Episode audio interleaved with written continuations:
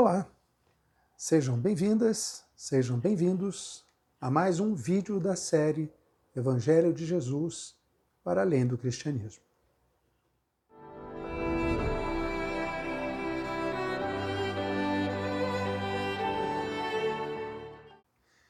Para vocês que estão me assistindo pela primeira vez, meu nome é Milton Menezes. E o nosso vídeo de hoje aborda a gratuidade de nossas ações em comparação com a justiça humana.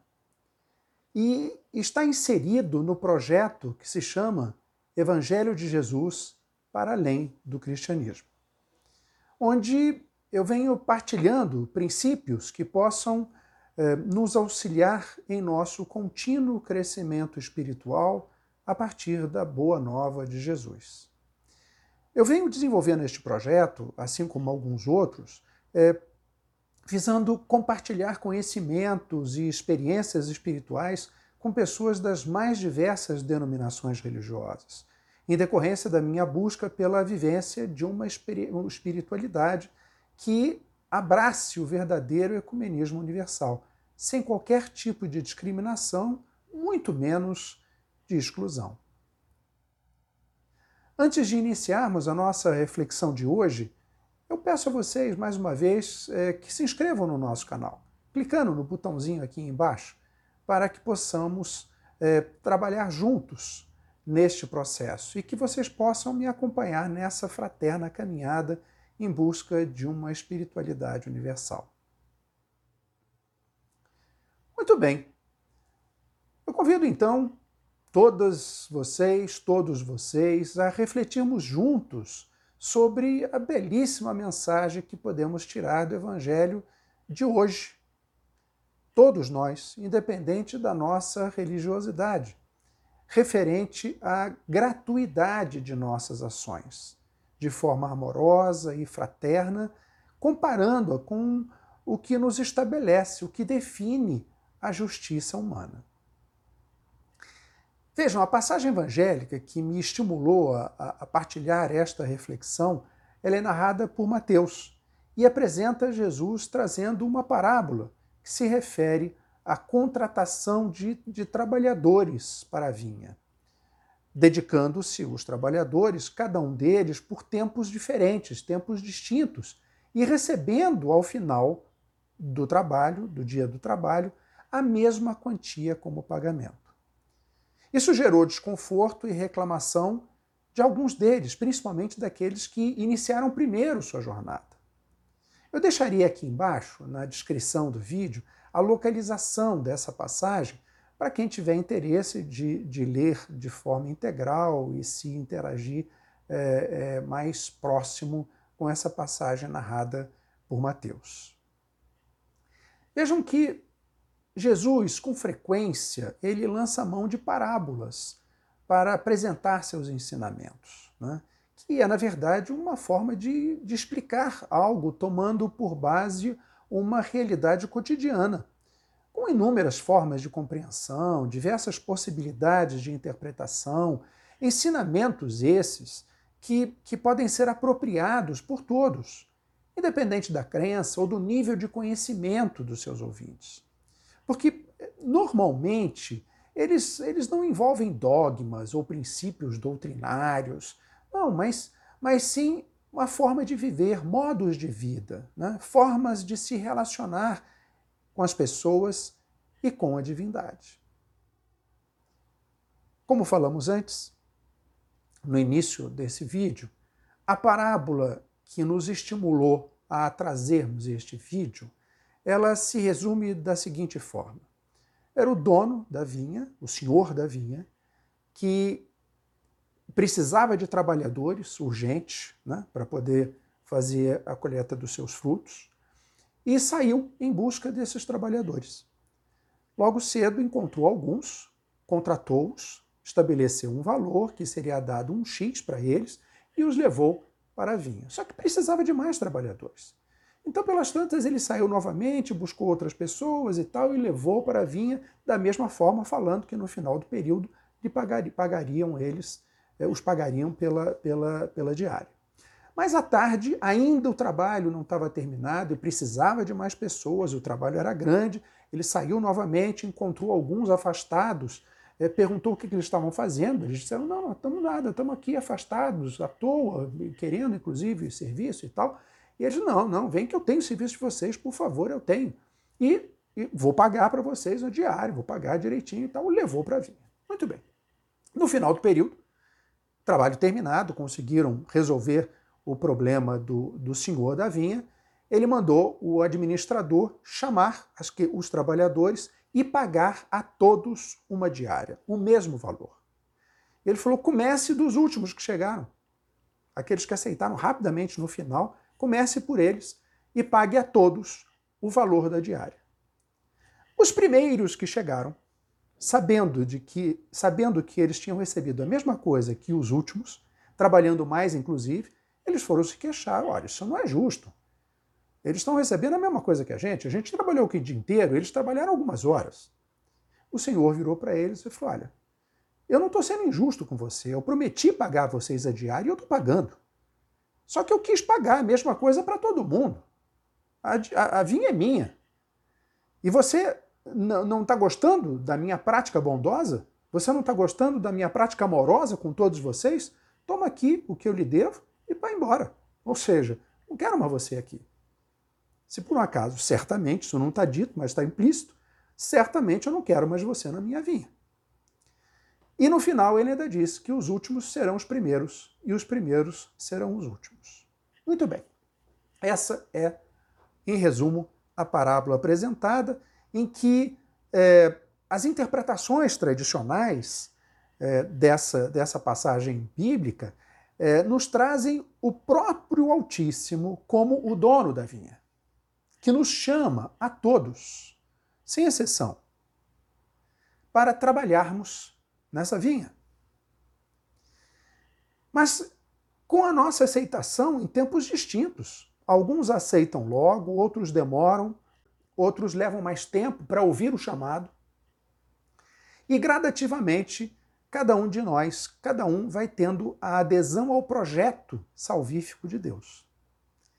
Esse convite segundo a interpretação, ele tem por objetivo sermos trabalhadores neste mundo, cuja tarefa é de, de construir em nosso cotidiano, por intermédio das nossas atividades do dia a dia, as bases do reino de Deus, onde estivermos, por meio do cultivo do amor, da harmonia, da justiça e da partilha desinteressada entre os seres. Como pagamento, por esse trabalho, teremos todos um valor único, um valor igual, que é a salvação, que é a autorrealização, independente do tempo que nele nos dedicamos. Porque aderimos a esse projeto em momentos distintos, em processos evolutivos diferentes em relação à nossa existência. Mas a finalização foi a mesma. Evoluímos a um ponto igualmente todos né? não devendo assim haver é, qualquer tipo de discriminação entre os que dele se aproximaram, é, independente do horário, independente do tempo, independente do período que neles permaneceram. Não existe assim os que merecem mais, muito menos os que merecem menos. O pagamento será o mesmo. Muito bem. Só que trazendo essa mensagem tradicionalmente interpretada dessa forma, trazendo essa mensagem para o nosso cotidiano, normalmente o pensamento humano leva as pessoas à prática da permuta, da troca, à justiça da retribuição. Damos na expectativa de recebermos, ou retribuirmos diante de algo recebido. Agradamos quem nos agrada, amamos quem nos ama, ajudamos quem nos ajuda, retribuímos o que nos fazem e nos achamos, olhem só, nos achamos muito justos quando fazemos tudo isso na mesma moeda. Mesmo quando nos adiantamos em fazer algo para alguém, normalmente o fazemos na, na, esperança, na expectativa de sermos compensados ou retribuídos por nossas ações. nem que seja por meio do reconhecimento divino. Vou ser caridoso para poder evoluir espiritualmente. Eu vou ser caridoso com meu irmão para poder ganhar o reino dos céus. Vejam, vejam. Na parábola apresentada por Jesus, aqueles que se dedicaram mais tempo ao trabalho na vinha questionaram, como disse, terem recebido a mesma quantia paga aos que nela trabalharam. Trabalharam menos. Né? É, não compreendendo e não aceitando a lógica bondosa do pagador, do senhor da via. O objetivo final que a todos envolve de forma indiscriminada. A avaliação meritória que não toma por base o julgamento humano. Julgamento humano que normalmente foca nas aparências, não na gratidão, não na amorosidade em que se estabelecem as relações. Será que, será que se nós estivéssemos no lugar dessas pessoas que primeiro aderiram ao trabalho na vinha, não questionaríamos da mesma forma? Acreditando é, sermos merecedores de ganhar mais em decorrência do nosso aparente maior esforço? Muito bem, essa é a visão. Essa é a lógica, é a compreensão da justiça humana. Receber o correspondente ao que se fez, dar o equivalente ao que recebeu. Vejam, é, é, importante destacar que essa lógica, a relação trabalhista utilizada na parábola, é, é, foi um mero exemplo, né? trazido apenas para que pudéssemos é, pensar sobre a nossa visão a respeito da prática da retribuição, que deve ser sempre equivalente em tudo que fazemos na vida. Eu convido a vocês, entretanto, a juntos abrirmos a nossa mente, não nos limitando à aparente justiça do pagamento salarial, que hoje é tão estabelecido, né? sermos justos, ganhar mais quem trabalha mais, etc., essa lógica humana. Vamos abrir um pouquinho a mente, irmos um pouquinho além dessa lógica da, do pagamento salarial em relação ao trabalho executado. Vejam que o Cristo Jesus rompe com essa lógica retributiva do mundo. Ele nos traz um outro princípio, um outro olhar. Ele nos traz o olhar da gratuidade, da não intencionalidade, da bondade no agir. Algo extremamente difícil para a nossa lógica humana, tanto para compreendermos e mais ainda para vivenciarmos. Ele descortina o horizonte do verdadeiro amor, da busca pelo fazer independente do possível receber. Ele nos mostra que a misericórdia supera a justiça humana, que a generosidade deve ir muito além da simples retribuição legalista. Vejam que, de acordo com o princípio da gratuidade das ações, da amorosidade da prática cotidiana, não existem aqueles que chegaram por último, tampouco os que chegaram primeiro. Todos estão envolvidos no mesmo abraço amoroso de Deus. Todos são acolhidos pela mesma misericórdia incondicional. Amor e misericórdia esses que são igualmente requeridos de cada um de nós, na nossa vivência cotidiana. É difícil? Muito, muito difícil. Mas é possível? Sem dúvida. Desde que nos deixemos ser conduzidos por esse Espírito Divino que habita em cada um de nós. E sigamos as pegadas da compaixão divina, da amorosidade no fazer, da entrega para o outro. Os primeiros a serem percebidos não necessariamente têm mais méritos. Muitas vezes, os que são identificados posteriormente por não terem sido notados antes, por serem marginalizados, por serem é, é, é, estarem apartados é, do, do, do dia a dia das pessoas, passam a ter maior mérito até pela forma de sua atuação, pela amorosidade de suas ações, pela não intencionalidade na sua entrega, apesar de não configurarem nas primeiras fileiras. Lembremos-nos que nossa humana medida ela é distorcida, ela é míope. Porque nós não conseguimos avaliar de fato o mérito de cada um. Não conseguimos perceber o que existe para além das aparências, fazendo com que o nosso julgamento meritório seja limitado e superficial. É aquilo que nós podemos ver, é aquilo que aparenta.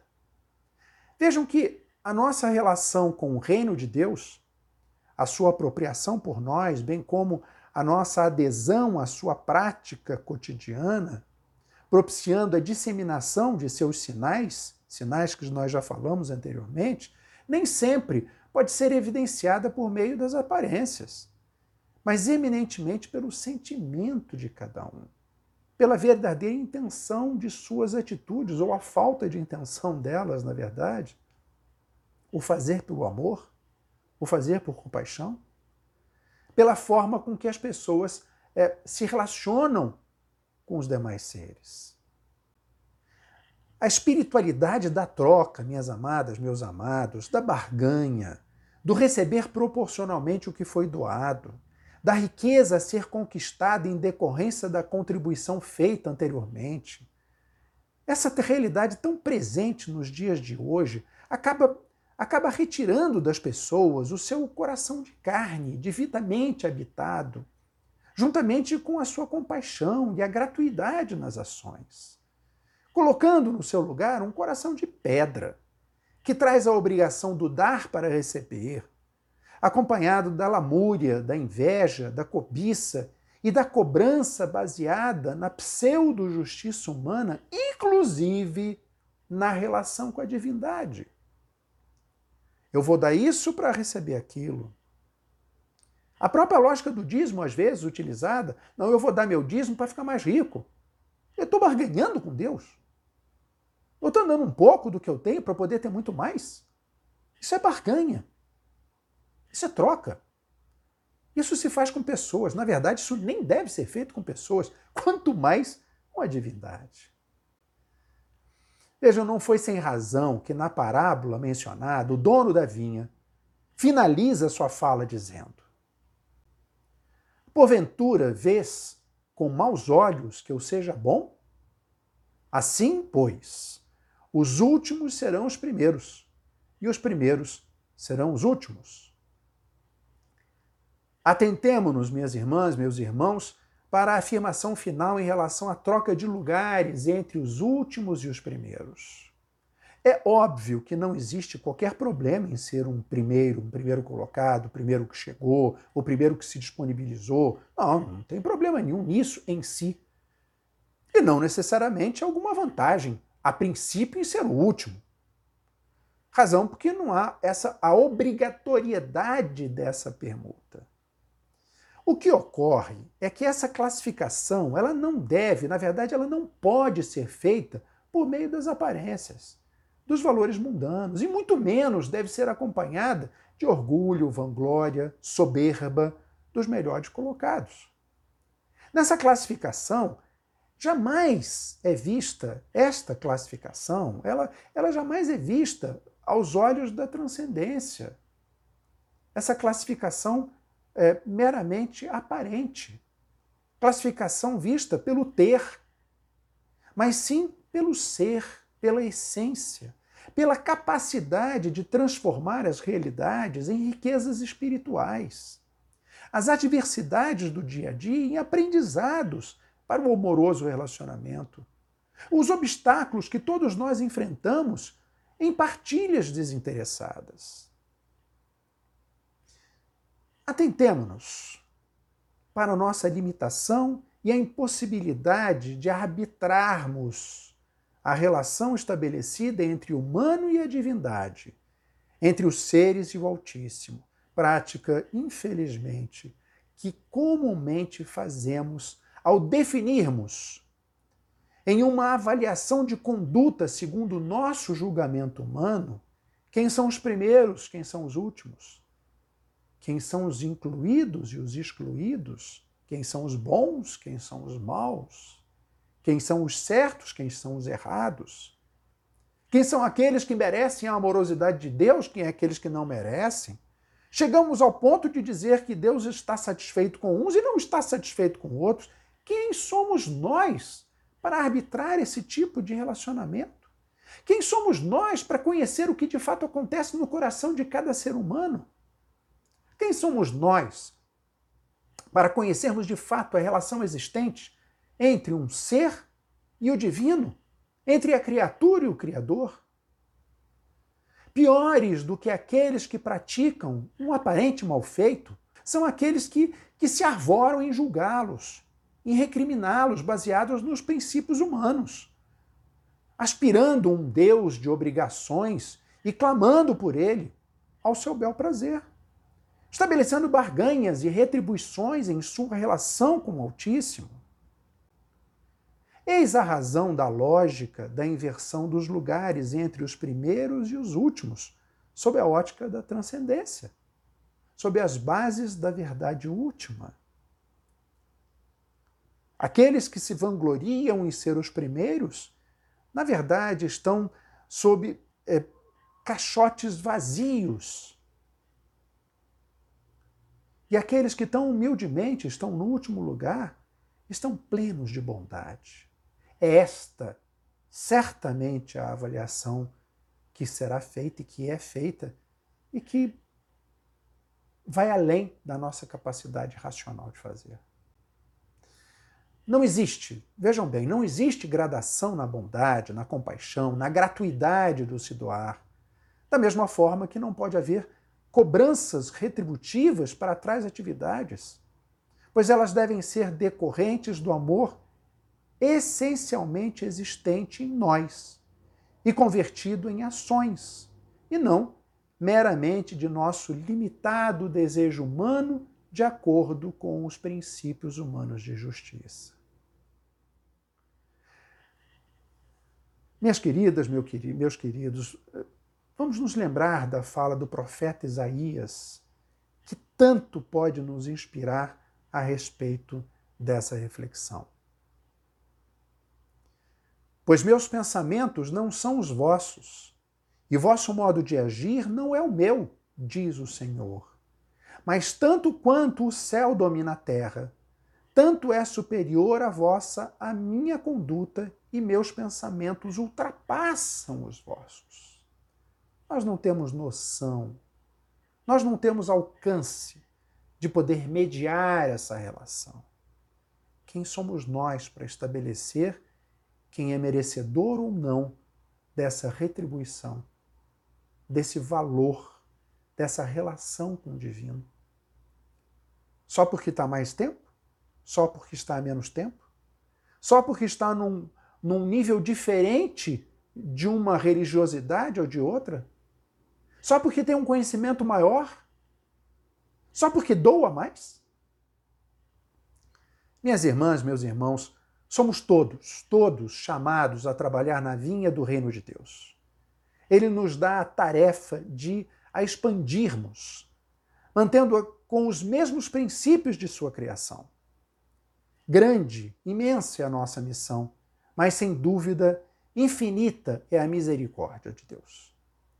Dessa forma, devemos trabalhar na vinha com o mesmo espírito de compaixão e misericórdia do seu Criador, do seu Senhor.